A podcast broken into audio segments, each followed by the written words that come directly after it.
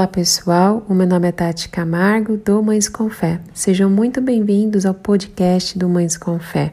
Este é mais um canal para você ter acesso às informações, uma outra forma de você receber informações e ser abençoado, edificado. É, nós estamos lendo o livro Como Ter o Coração de Maria no Mundo de Marta. Toda semana haverá uma live para poder é, para podermos juntas comentarmos ah, o capítulo da semana. Eu espero que vocês desfrutem deste momento e que o Senhor fale com você através deste capítulo. Um super abraço e até mais. Tchau, tchau. Capítulo 9 fala do coração receptivo de Marta. Então, o texto base fica em João capítulo 8, dos versículos 31 e 32, tá? 31 e 32. Se vós permanecedes na minha palavra, verdadeiramente sereis meus discípulos e conhecereis a verdade, e a verdade vos libertará, tá? E ela começa esse capítulo falando se nós somos receptíveis ao ensino. Você gosta de ser ensinada? Você é uma pessoa ensinável, né? E, e, uma vez ela escutou um executivo falando a seguinte frase: Nós não precisamos de sabichões, pessoas que sabem muitas coisas. Nós precisamos de pessoas que estejam dispostas a aprender. Verdade, né? São muitas pessoas que não são ensináveis e e isso é um detalhe e, um detalhe extremamente importante no reino de Deus. Nós temos que ter um coração disposto para aprender, né? Então vamos lá. Jesus, ele não estava interessado em encontrar pessoas capazes, né? Ele estava, ele estava preocupado em encontrar pessoas disponíveis, né? Ele estava procurando corações dispostos a aprender. E às vezes a gente se trava por conta disso, né? A gente quer fazer curso tal, fazer curso não sei o quê, é, aprender mais, estudar mais para depois começar a servir, né? Começar a trabalhar em alguma área para você abençoar alguém. E na realidade, Jesus prepara aquelas pessoas que realmente estão dispostas, né? Talvez seja isso que lá em Mateus capítulo 19, versículo 14, ele disse o seguinte: é, Deixai os pequeninos né, vir a mim, porque de tais é o reino de Deus, dos céus. Porque criança é fácil de ensinar, né? As crianças aprendem com facilidade, né? Principalmente por não terem ideias preconcebidas que as impedem de, de ouvir algo novo e aprender. São os vícios, né? né? Então acaba não, não tendo aquele monte de informação, a criança está com tudo novo, então é muito fácil delas serem, elas são ensináveis, né? A mente dos educados escribas e fariseus de Israel estava carregada de ideias falsas e rituais criados por homens. Levaria anos para reprogramar o pensamento deles de um modo divino. Então, Jesus o que ele fez? Ele chamou o pessoal sem currículo, né? O pessoal sem educação formal, sem experiência anterior, é, com trabalhos evangélicos, ah, trabalhei isso na, na igreja tal, fiz isso, fiquei 12 anos em tal ministério. Enfim, ele não estava preocupado com isso, né? Ele não queria saber o currículo, não queria saber a experiência.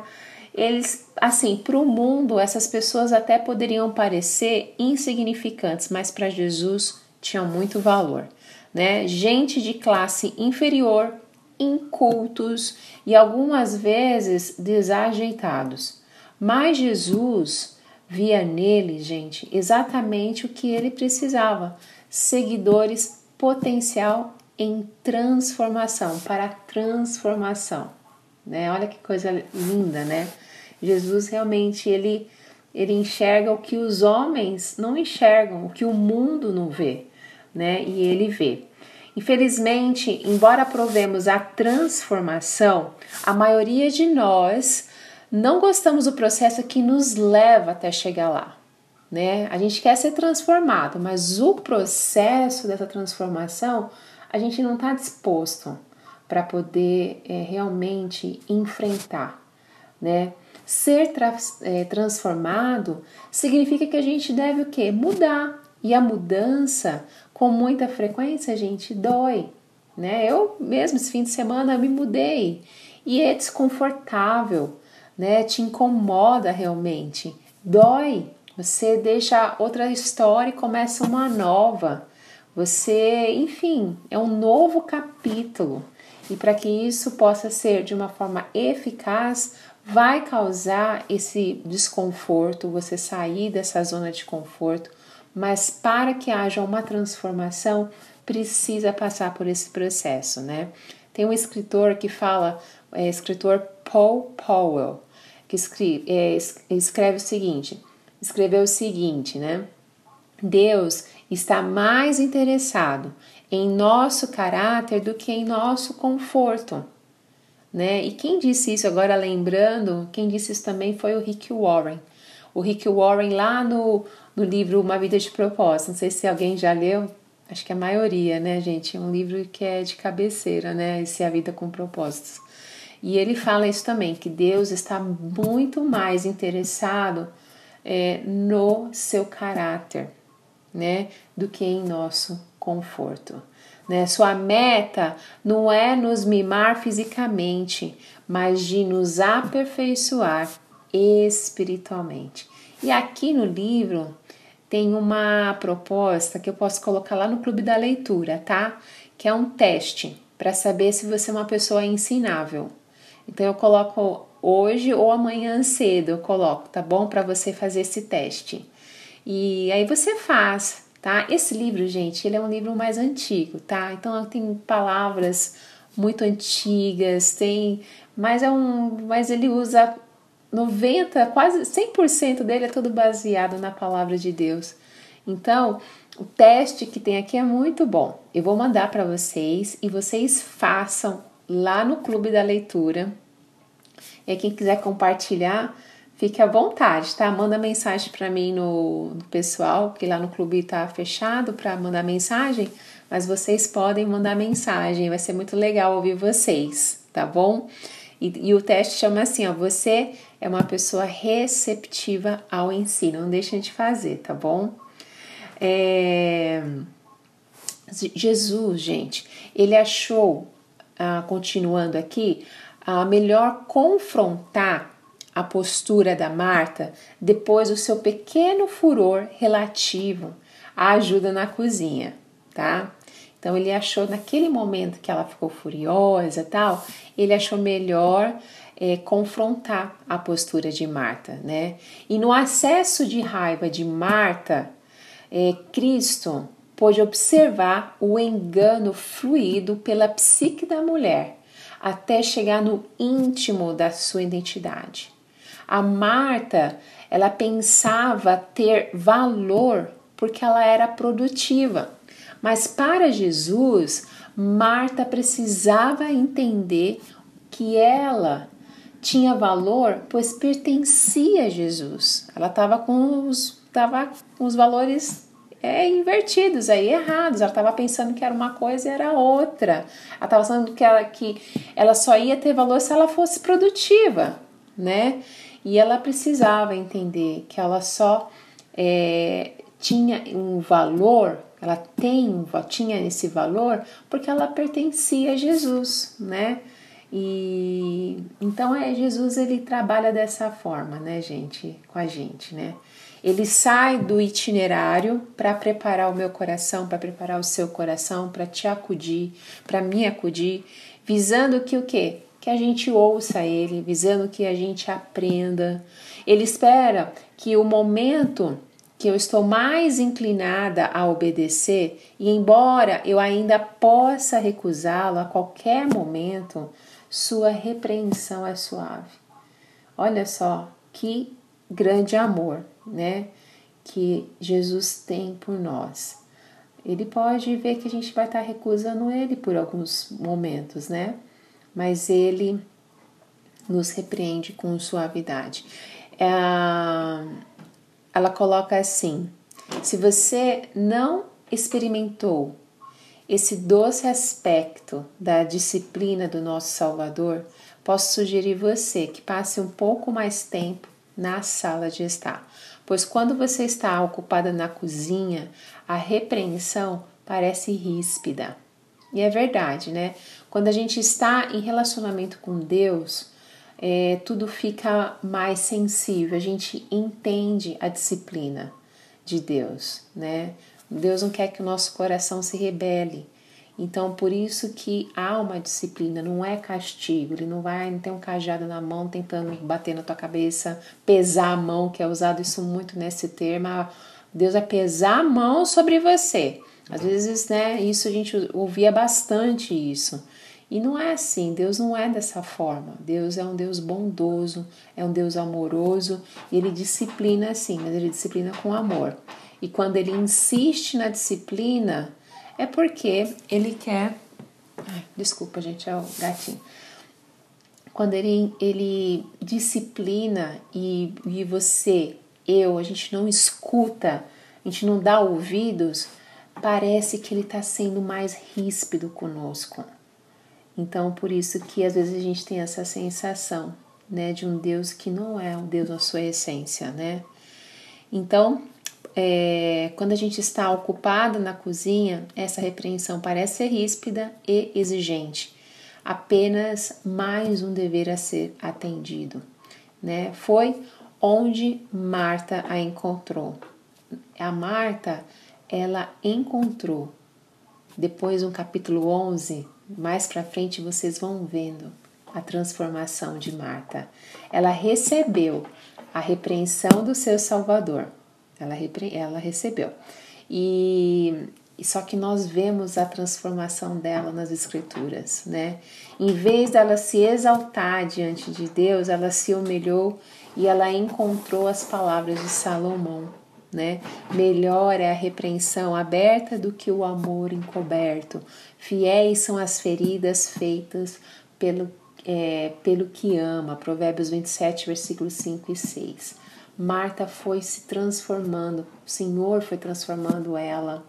Ela não deixou de ser Marta, mas ela começou a colocar outras prioridades na vida dela, né? E aí, nos capítulos seguintes, até no capítulo anterior que nós falamos das lições de Lázaro, nós já vemos uma Marta transformada, né? É, isso é muito é, é o poder é o poder da transformação do sangue de Jesus, né? É o poder que pode todas as coisas. É o único homem, é o único ser é, que pode fazer toda essa transformação em nossa vida, né? Jesus Cristo, né? Então, nós precisamos, gente, ter um coração para aprender cada vez mais. O Senhor quer nos ensinar cada dia mais. Aprender ou não aprender? Eis a questão. Pois quando a gente é corrigido, repreendido castigado, a gente tem uma escolha. A gente pode receber ou recusar, né? Ela fala do filho dela chamado John Michael, né? Que uma vez ele, ele falou uma palavra errada lá e ela foi corrigir e ele levou na brincadeira e ela também deu risada. E foi uma situação muito diferente que ela mal, ela não pensava que o filho dela ia, ela ia receber tão bem uma crítica. Né? Então ela coloca assim que o filho dela poderia ter ofendido pelo meu descaso com sentimentos durante o seu engano vocabulário, uma palavra de vocabulário que ele falou errado ele poderia ter saído e batido na porta, tipo, ah, você não tá me entendendo, você fica tirando sarro da minha cara, não gostei da sua brincadeira. No entanto, ele escolheu receber o meu, meu esclarecimento com bom humor, né? E ao fazê-lo, é, ele abriu a porta para poder conversar é uma conversa assim bem informal entre mãe e filho de um assunto que não muito fácil de abordar. Estava falando sobre puberdade, né? E quanto a ela, ela também aprendeu uma lição, né? Que ela não deve se levar tão a sério. Que foi um dia que ela riu muito com o filho dela, né? Então, o Michael, filho dela, ensinou a ela rir. Então, ela coloca: Michael me ensinou a rir e aprender com os meus erros em vez de tentar me esconder deles. É uma, um aprendizado para nós também, né? A verdade é que todas nós ficamos confusas às vezes, né? A maioria das pessoas é rápida em dizer que não são perfeitas, contanto que participem de conversas específicas.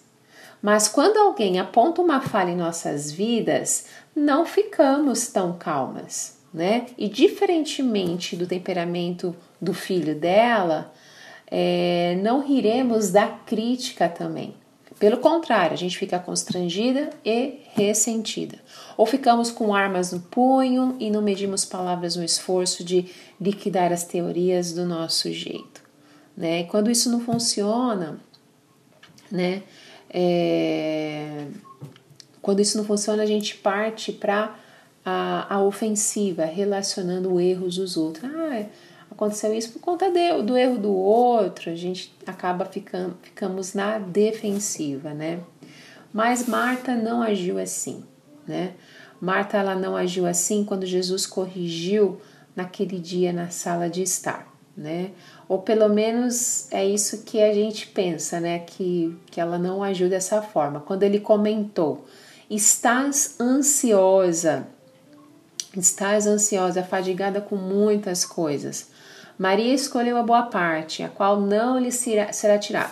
Não foi registrado na Bíblia nenhuma refutação, nenhum retalhamento, nenhuma reclamação feita por Marta, nenhuma resposta alvoroçada. De fato, o incidente é, termina com as palavras repreensivas de Jesus. A Bíblia não nos conta, a Bíblia não nos conta como Marta reagiu naquele dia tá, gente? Mas estou convencida de que Marta escolheu. É, estou convencida. Peraí, gente, que eu me perdi aqui. Aqui, ó. A Marta não agiu assim quando Jesus a corrigiu naquele dia na sala de estar, né? Quando ele comentou: Estás ansiosa, fadigada por muitas coisas, Maria escolheu a boa parte, a qual não será tirada, não foi registrado nenhuma resposta alvoroçada de Marta. De fato, o incidente termina com as palavras repreensivas de Jesus. A Bíblia, ela não nos conta como Marta reagiu naquele dia, mas estou convencida de que Marta recebeu a repreensão de Jesus com humildade e aprendeu com ela. Creio que seu coração estava disposto a aprender, pois nada mais poderia explicar sua transformação misteriosa de é, onde fica em João, né, capítulo 11 e 12. E nesse, nesses nos livros, né, no livro de João, nesses capítulos, a gente começa a ver uma mulher completamente diferente daquela encontrada em Lucas, né? Bem, ela ainda ela era insistente, um pouco impaciente e prática demais para o seu próprio bem. No entanto, como temos visto, também havia uma vulnerabilidade que não existia antes uma nova fé, um novo tipo de intimidade com Jesus que somente surge quando recebemos e colocamos em prática a correção de Deus, né? Nós já mencionamos a transformação de Marta nas lições de Lázaro, nesse capítulo anterior que nós fizemos na semana passada. Deixa eu tomar uma água aqui que foi, não sei se vocês ouviram da semana passada, quantas lições valiosas de Lázaro, né? Com a morte dele e ele ressuscitando. mas eu gostaria de enfocar as mudanças que vemos em João 11, pois elas pintam o retrato de uma mulher transformada através de um coração disposto a aprender. Em primeiro lugar, a Marta ela deixou uma casa cheia de convidados e apressou-se para ver Jesus. Eu até deixei aberto aqui, mas eu estou usando o celular. No livro de João, capítulo 11, é, quando todos os a casa dela estava cheia, porque eles estavam lá consolando Marta e Maria quando Lázaro estava morto, né? E na hora que ela vê Jesus, ela sai, deixa todo mundo lá e ela dá preferência para Jesus, né? Então ela deixou uma casa para uma mulher que era super, é, como é que se diz? Ela, ela dava uma importância muito grande e de ser, né, uma, uma boa anfitriã. E era muito difícil ela fazer isso, né? Então ali você já começa a ver uma transformação na vida dela. Ela deixou essa casa cheia de convidados e apressou-se para ver a Jesus. Ela era uma mulher que costumava ser obsessiva quanto à hospitalidade, né? Ou imagina que ela ia deixar a casa cheia de visitantes numa situação dessa, né? O mais estranho, gente, é o fato de que Marta, muito provavelmente, era primogênita. Ela foi acostumada a ser o quê? A mais forte. Ela já havia sido o pilar da família antes né? E em meio a tanta dor, certamente sentiria a necessidade de sê-lo novamente, né? Entretanto, quando Jesus chegou a Betânia, em vez de aguentar firme, firme, a Marta deixou de lado as suas obrigações e foi correndo em direção ao Senhor. Senhor, disse Marta a Jesus, se tu estivesses aqui, meu irmão não teria morrido. Suas palavras verteram junto com uma dor e confusão. Mais tarde, essas mesmas palavras, elas foram usadas por Maria para manifestar sua dor. Entretanto, apenas Marta disse uma coisa a mais. Sem nenhuma interrupção ou pausa, ela acrescentou: Mas também agora sei que tudo quanto pedires a Deus, Deus te concederá. Olha só que Marta diferenciada. Sabe o que, que era diferenciada? A fé, né? Era esse o diferencial. Em vez de chorar como uma criança, exigindo que Jesus fizesse as coisas do jeito dela, Marta declarou a sua fé. Manifestou a convicção que Jesus poderia fazer tudo o que fosse necessário não haviam mais argumentações do tipo: diz-lhe, diz-lhe, pois é, que me ajude. Naquela ocasião, ela não estava mandando Jesus fazer algo. Pelo contrário, humildemente ela deu a Jesus a autoridade, né, para decidir o que fosse melhor. E foi esse coração aberto e receptivo que Jesus revelou-se em toda a sua glória eu sou a ressurreição e a vida. Quem crê em mim, ainda que esteja morto, viverá. Crê tu isto? perguntou Jesus a Marta. Né? Ela respondeu: Sim, Senhor, eu creio que tu és o Filho de Deus que havia de vir ao mundo. Os estudiosos, gente, dizem que essa é uma declaração, essa declaração é uma das afirmações de fé mais incríveis da Escritura, pois resume essencialmente quem Jesus era e é. Essa manifestação criteriosa não veio da contemplativa e sensível Maria. Não veio, veio de Marta, mas dessa organizada atarefada Marta, né? Agora, livre da sombra da dúvida e do egoísmo. Marta era a mulher cujos olhos estavam abertos. Ela sabia quem era Jesus.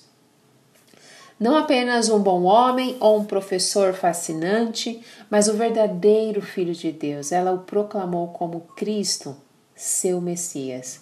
Mas, além da compreensão teológica de Marta, encontro no versículo 28 Depois vocês vejam aí, tá? João capítulo 11, versículo 28.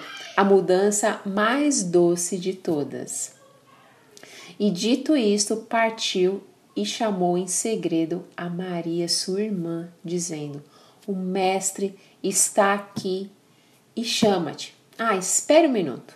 O que aconteceu, gente, com a rivalidade que vemos das irmãs em Lucas 10? Não havia mais ressentimento nenhum. Não havia mais forma nenhuma de competição. Marta não apenas sentia a dor da perda do seu irmão, mas também solidarizava-se com a dor da sua irmã.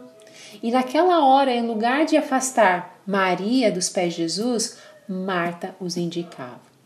Estava claro que essa não era a mulher que vimos antes naquela casa em Betânia. Não existia mais a ansiosa e exigente rainha de tudo. Em seu lugar ficou uma mulher com um coração transformado.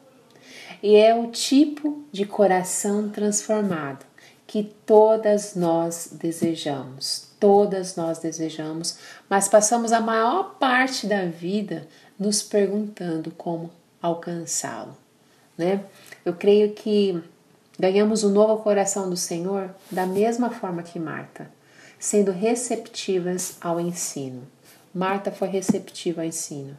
E ser receptiva ao ensino envolve três coisas: estar disposta a ouvir, agir conforme o que ouvimos e corresponder à disciplina. Nós estamos dispostos a ouvir? Estamos agindo conforme a gente escuta? A gente corresponde quando vem uma disciplina do Senhor? Quase desde o início dos tempos, o povo de Deus se opõe à obra transformadora de Deus ao recusar-se a ouvir, ao, ao tirar a voz divina da sintonia. Fazemos a mesma coisa quando nos recusamos a prestar atenção à voz do seu espírito em nossas vidas. Algumas vezes a recusa para ouvir é deliberada. Nós não queremos enfrentar o que achamos que Deus tem a dizer, né? Outras vezes pensam, que é, pensamos que é quase inconsciente. Vivemos em estado de recusa, pois não conseguimos mais desempenhar nenhuma tarefa que o Senhor deseja que façamos. Às vezes, permitimos convenientemente que a voz de Deus seja suprimida pela confusão da nossa existência diária.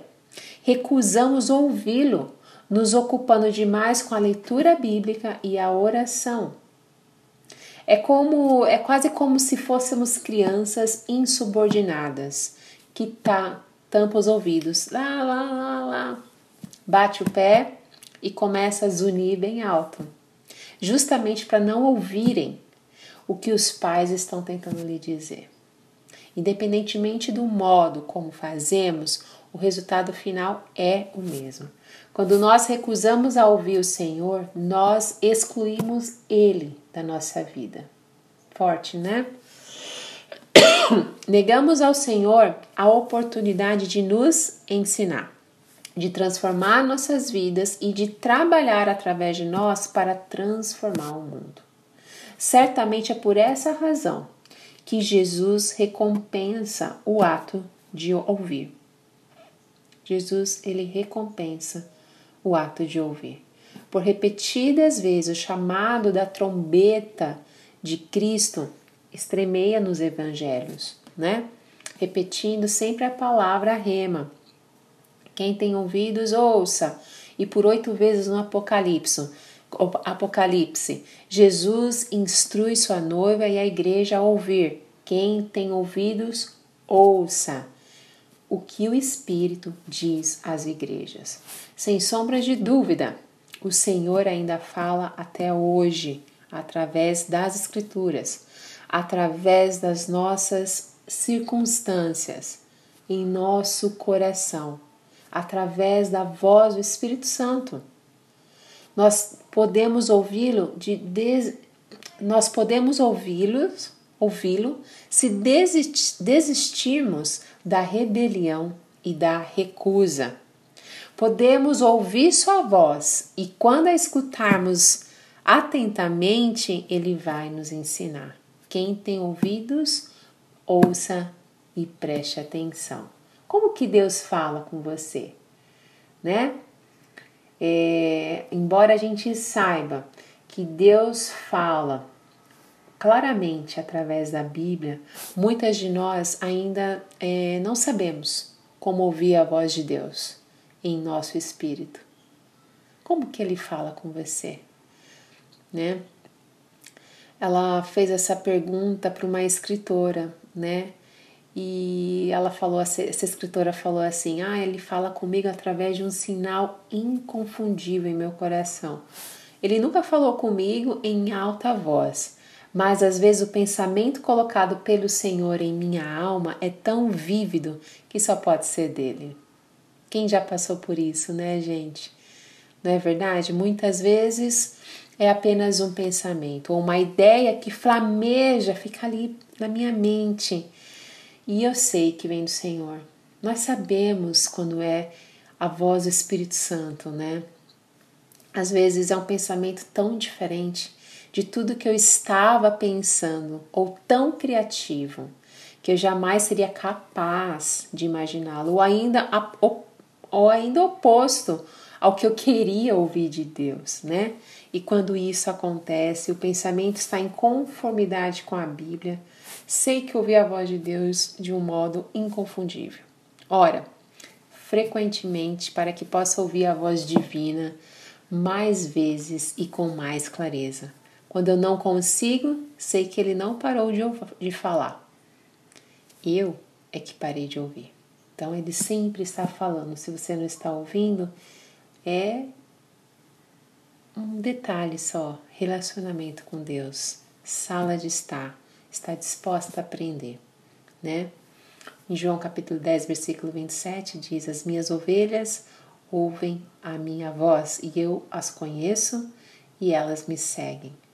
Apenas ouvir a palavra de Deus não é o bastante naturalmente. A Bíblia deixa isso muito claro. O poder transformador de Deus em nossas vidas é expandido quando não só ouvimos, mas também quando agimos conforme o que ouvimos. De fato, com a nossa verdadeira recusa em aplicar a verdade divina em nossas vidas, podemos acabar não ouvindo a voz no futuro. O pecado verdadeiramente bloqueia os nossos ouvidos espirituais da mesma forma que a cera com excesso de é, tampa o ouvido físico. É, é a mesma coisa. Analogia contada aqui. Quando isso acontece, podemos aparecer para ouvir, acenando com a cabeça e dizendo sim, mas não estamos compreendendo absolutamente nada. Pessoas com ouvidos tapados espiritualmente estão sempre aprendendo, mas nunca podem chegar ao conhecimento da verdade. O fato triste é que não podemos ficar acostumadas a ouvir a voz de Deus a ponto de não mais nos comovermos. Podemos nos tornar como as pessoas sobre as quais Deus nos advertiu através do profeta em Ezequiel 33, versículos 31 e 32. E eles vêm de ti, como o povo costuma vir, e se aceitam, assentam diante de ti como o meu povo e ouvem as tuas palavras, mas não as põem por obras, né? Pois lisonjeiam com a sua boca, mas o seu coração segue a sua avareza. E eis que tu é para eles como uma canção de amores, canção de quem tem voz suave e que bem tange, porque ouvem as tuas palavras, mas não põe em obra, por obra, mas não as põe por obra. Ezequiel 33, versículos 31 e 32, né? Ela coloca sobre os filhos dela, assim: Quando os meus filhos se recusam a ouvir, eu tenho vontade de citar as palavras de Jesus em João 14, 21. Aquele que tem os meus mandamentos e os guarda, este é o que me ama, né? Não me diga que você me ama. É o que eu quero dizer quando eles vêm suplicando para assistir desenhos animados depois de terem recebido a ordem para limparem os guardas, os quartos. Obedeçam as minhas ordens, né? E Jesus, gente, ele não mede palavras conosco. Ele diz é, com franqueza tudo o que realmente é importante em nossas vidas. Ele coloca o dedo em nosso ponto sensível, nos lugares afetados pelo pecado, que tentamos esconder com tanta dificuldade.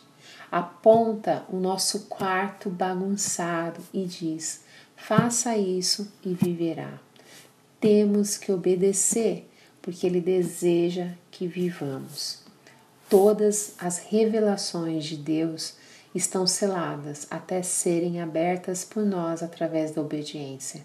Obedeça a Deus de modo como Ele lhe mostra, e instantaneamente a próxima etapa se torna mais acessível para você. Deus nunca vai revelar mais sobre si mesmo até que você tenha obedecido o que já conhece. Infelizmente, é mais fácil falar sobre obediência do que fazer alguma coisa a respeito. Mais fácil a gente falar do que realmente obedecer, né? Dissecamos e analisamos a verdade divina e colocamos em, em verdade, em debate e filosofamos sobre ela, fazemos qualquer coisa, mas não permitirmos que ela atinja a nossa vida. O que Jesus realmente queria dizer? Perguntamos uns aos outros enquanto refletimos sobre as palavras de Cristo no estudo bíblico da quarta-feira à noite, sabe? Quando a gente vai naquele culto de estudo bíblico, um grupo pequeno, e aí você sai do, do, do grupo com essa pergunta na mente, né? O que será que Deus quis falar comigo? Né? O que Jesus realmente queria dizer? Certamente, certamente ele não quis dizer que precisamos vender tudo o que temos e dar aos pobres. A gente conclui isso, né? Depois continuamos a explicar porque precisamos reduzir as ofertas de missões até que tenhamos saudado a dívidas de um carro novo. A gente começa a criar situações, né, do que Jesus estava falando naquela reunião situações que convém a nós, né? Convém a nós. E esse é lógico, são exemplos é, extremados, né? Naturalmente. Mas penso, a autora diz, né? Que há algo dentro de nós que nos rebela contra a autoridade de Deus em nossa vida. Algo profundo que insiste em fazer as coisas do nosso jeito. É, convém, né? Aquilo que a gente está vivendo, a gente escuta a palavra, então aquilo encaixa, porque a gente está vivendo uma situação e convém a gente pensar dessa forma. Né? Então vamos reduzir a oferta de missões esse mês, porque a gente acabou de comprar um carro, a palavra de Deus nos direcionou para isso. Então a gente tem que tomar muito cuidado, né? Algo profundo é, insiste em fazer as coisas do nosso jeito. Isso acontece hoje da mesma forma como aconteceu quando Eva resistiu a Deus no jardim. Quando os filhos de Israel ignoraram as advertências dos profetas e quando os, os judeus crucificaram Jesus. E a pergunta de Pilatos: aos judeus ainda ecoa até hoje. O que vocês farão com esse homem? Conhecer a Cristo significa ouvir as suas palavras e obedecê-lo amorosamente. Caso contrário, não conhecemos ele de fato. Né? E o que acontece, meninas, quando a gente se recusa a ouvir a Deus conforme as suas palavras? A Bíblia, ela diz claramente que Deus, como um pai amoroso vai aplicar a correção adequada às nossas vidas. Está escrito lá em Provérbios, né? Porque o Senhor repreende aquele a quem ama, assim como o pai ao filho a quem quer bem. O nível de disciplina que a gente recebe, principalmente do nível da nossa receptividade ao ensino. Aí entra, somos, somos ensináveis. Se nós não formos ensináveis, nós não vamos entender a disciplina como um ato de amor, mas sim como um castigo. Se estivermos dispostos a aprender, obedeceremos, obedeceremos prontamente, né? Como consequência, a intensidade da disciplina é razoavelmente menor, às vezes indolor. Mas se a gente não tiver, nós não formos receptivas e recusarmos a repreensão divina, a intensidade da disciplina aumenta consideravelmente, assim como a correção que eu recebia do meu pai. Ela fala do pai dela, mas o meu pai também me corrigia assim. O meu pai, ele me corrigia só com o olhar. Eu já entendia tudo com o olhar, né? Não sei como que foi vocês essa experiência mas eu entendi, entendia tudo.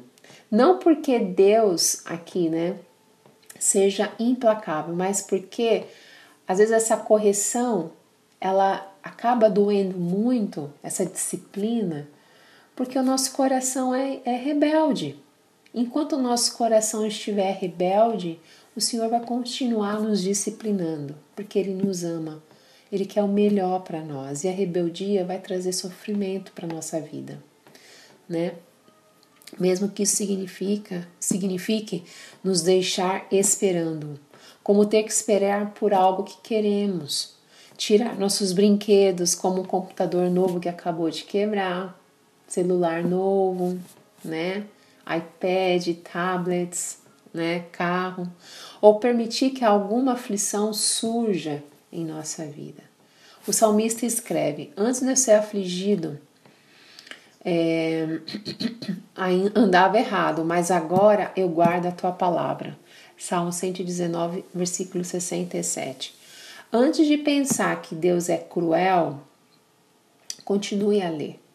Este não é um filho trêmulo e maltratado, é um filho que recebeu a disciplina, alguém como eu, né? É, alguém que pode olhar para trás e dizer ao Pai com total segurança: Tu és bom e abençoador, ensina-me os teus estatutos. Jesus ele foi direto, reto, direto, quando ele repreendeu a Marta, né?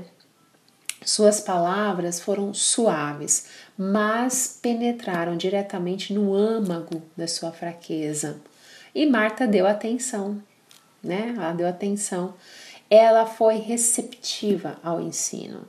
Foi necessário apenas uma terna repreensão de alguém amado por ela. Então Jesus não teve que convencê-la. Ela não iniciou uma discussão. Ela simplesmente aceitou as palavras do seu mestre, embora eu tenha certeza que foi doloroso ouvi-las. Então, se você quer é, se você é esperta, mulheres, isso é para mim também, tá, gente? É, vamos obedecer ao Senhor. Né? E se a gente tem dificuldade de, de ouvir e fazer aquilo que Ele nos pede para fazer, vamos pedir para o Espírito Santo nos dar um, um, um coração ensinável, né? Porque o Senhor, Ele quer só o nosso bem. Enquanto o nosso coração estiver rebelde, Ele vai continuar com a disciplina, porque um dia nós aceitamos Ele para ser o Senhor e Salvador da nossa vida. Ele é nosso Pai, Ele quer o melhor para nós. Marta conheceu o segredo que todo filho disciplinado com carinho aprende. Você não deve fugir do papai. Embora a disciplina seja dolorosa, e a repreensão arda, há uma grande recompensa no final. Né? Em Hebreus 12, 11 diz que toda correção ao presente não parece ser de gozo, de alegria, senão de tristeza, mas depois produz um fruto pacífico de justiça nos exercitados por ela. E é verdade, né? Você quer conhecer a Deus? Deseja realmente, né? Estamos aqui chegando no final. Quer realmente ter um relacionamento íntimo e sincero com Ele? Se quiser, então responda à repreensão divina, né? Não recuse a correção do Senhor. Provérbios 1, 23 diz: Convertei-vos pela repreensão, eis que abundantemente derramarei sobre vós o meu espírito, e vos farei saber as minhas palavras. Reaja com o coração receptivo, e você ficará surpresa com a santa renovação que vai acontecer na sua vida. Eu quero isso para minha vida. Você quer isso para sua vida? Eu quero uma renovação santa tão transformadora como a que Marta experimentou. O meu maior temor é despertar daqui 30 anos e perceber que eu não mudei. Que ainda continuo lutando contra os mesmos hábitos inúteis, atitudes mesquinhas e escondendo pecados cometidos. Já pensou, gente? Que coisa terrível seria. Mas se eu não tiver ao menos um coração receptivo, tal estagnação espiritual será o meu destino. Amargurada e receosa, estarei encravada às coisas do passado, de que eu deveria ter deixado há muito tempo. E tudo porque eu me recusei a ser ensinada por meu Pai Celeste. O propósito da morte de Jesus na cruz não foi o de oferecer seguro contra incêndio ou uma viagem para o céu com todas as despesas pagas. Ele morreu e ele ressuscitou para que nós fôssemos novas criaturas. Novas criaturas. Então, não deveríamos ficar em nossas transgressões e pecados envolvidas com emoções, com feridas e decepções do passado. Ele morreu é, para que fôssemos transformadas de glória em glória na mesma imagem. Como Paulo diz em 2 Coríntios 3,18: Não devemos mais nos esconder atrás do véu da vergonha. Em lugar disso, com a cara descoberta, refletimos como espelho na glória do Senhor, como pelo Espírito do Senhor. Não se conforme com este mundo. Paulo diz em Romanos 12, mas seja transformada. Esse é o resultado de um coração disposto, disposto a aprender e receptivo às lições do Senhor. Quando a gente escolhe essa transformação, é, nós optamos por algo magnífico. A palavra grega usada é metamorfo, que significa transfigurado ou mudado. É a mesma palavra usada para descrever o que aconteceu com Jesus no Monte da Transfiguração. Transformação. Nós podemos experimentar. Tudo que temos a fazer é ter um coração receptivo. Jesus nos transformará. Tudo o que precisamos fazer é apresentar os nossos velhos corpos em sacrifício e ele nos renovará. Amém? Esse foi o capítulo 9 comentado. É, e que possamos ter esse coração ensinável para que nós possamos ser transformadas, né? Que bênção será. Não caia nas armadilhas, nas nos dias que não são tão bons, sabe? Não se culpe tanto, né? É, saiba que Deus ele ama você do jeito que você é e você está em processo, né, de transformação. Nós estamos sempre, né, um processo para o Senhor sempre mudando aquilo que Ele vê que não está legal, que não é assim. A gente só precisa obedecer. A gente só precisa ter humildade para aprender. Senhor, me ensina, me dê um coração igual de Marta, para ser humilde como ela, para eu fazer o que o Senhor quer que eu faça. Me ensina a perdoar o meu irmão que eu não consigo. Me ensina a fazer as coisas corretamente.